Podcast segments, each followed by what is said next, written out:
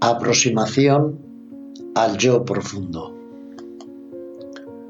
Si podemos observar las sensaciones, los sentimientos y los pensamientos, es porque son exteriores a nosotros mismos. En la observación, son para nosotros el objeto de nuestra observación. Si son el objeto de observación, no pueden ser nosotros mismos, ya que nosotros solo podemos ser el sujeto que observa. La búsqueda introspectiva nos hace descubrir que no somos los pensamientos, los sentimientos, el cuerpo, ni las sensaciones que éste experimenta. Nuestra verdadera naturaleza se encuentra detrás, está subyacente a este conjunto de fenómenos que constituyen la personalidad humana. Más allá de las sensaciones, los sentimientos y los pensamientos, ¿qué es lo que queda? Queda el yo. Cuando nos sentimos existir detrás de las sensaciones, los sentimientos y los pensamientos, no nos hundimos en la inconsciencia. Al contrario, estamos en un estado de extrema vigilancia y en esta vigilancia somos conscientes de existir. Esta conciencia de ser es la raíz del yo. Esta conciencia de existir está vacía de contenido, ya que todo contenido es una sensación, un sentimiento o un pensamiento.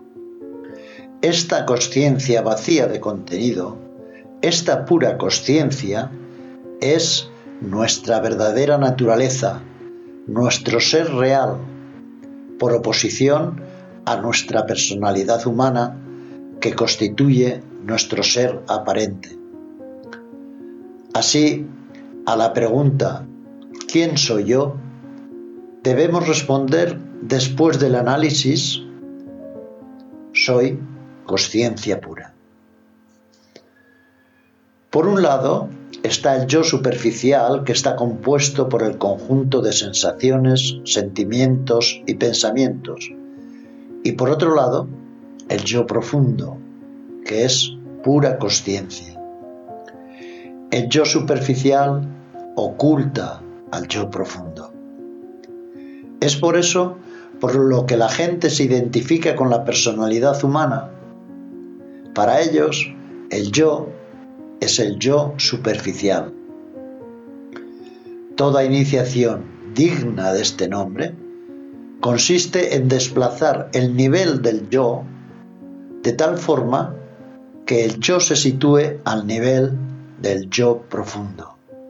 Pensamientos, sentimientos y sensaciones son percepciones que atraviesan el campo de la conciencia. Lo que permanece en movimiento perpetuo son estas percepciones. Lo que es inmutable es la conciencia. En la medida en la que identifiquemos nuestra conciencia de existir con las percepciones, nos encontraremos encadenados al devenir perpetuo y por ello mismo al sufrimiento.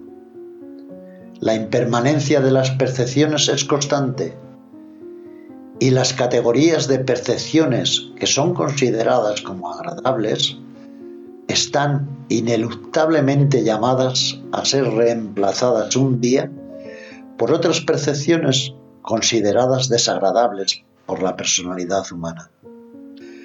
Pero si dejamos de identificar nuestra conciencia de existir con las percepciones, para identificarla con la pura conciencia vacía de contenido, entonces ninguna pérdida, ninguna ganancia, ningún sufrimiento puede alcanzarnos.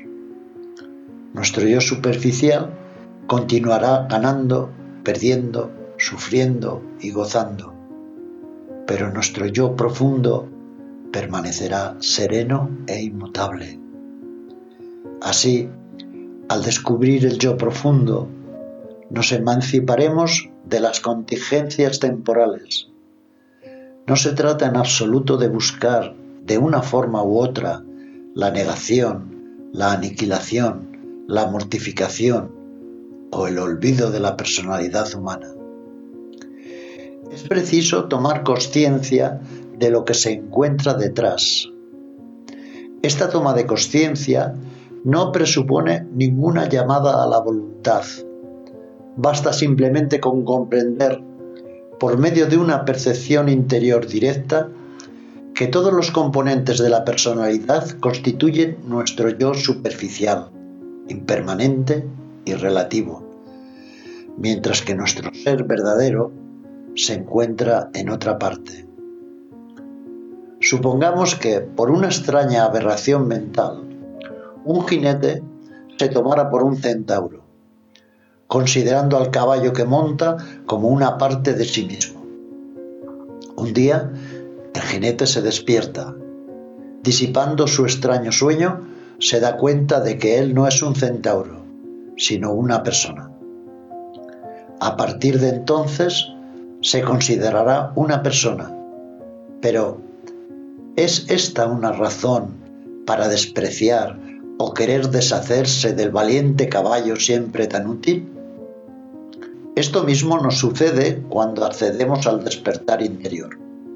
Entonces, percibimos que nosotros no somos la personalidad humana, sino la pura conciencia que la habita. Desde ese momento debemos dejar de considerarnos como personas y conocernos a nosotros mismos. Pero esto no debe ser una razón para destruir la armonía que debe existir entre la pura conciencia y la personalidad humana.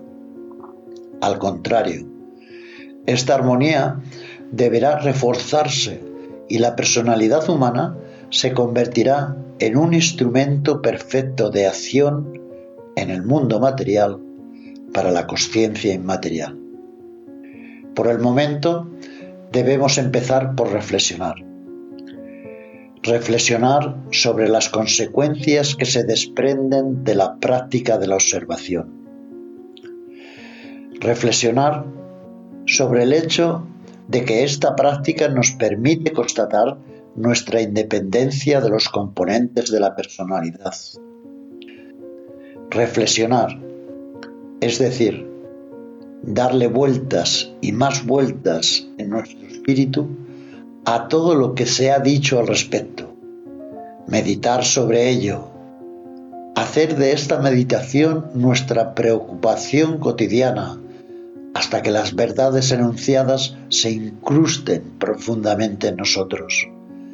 Es necesario que formen parte de nuestras vidas, que modifiquen nuestra forma de ver las cosas, Solamente entonces podremos decir que han sido verdaderamente comprendidas.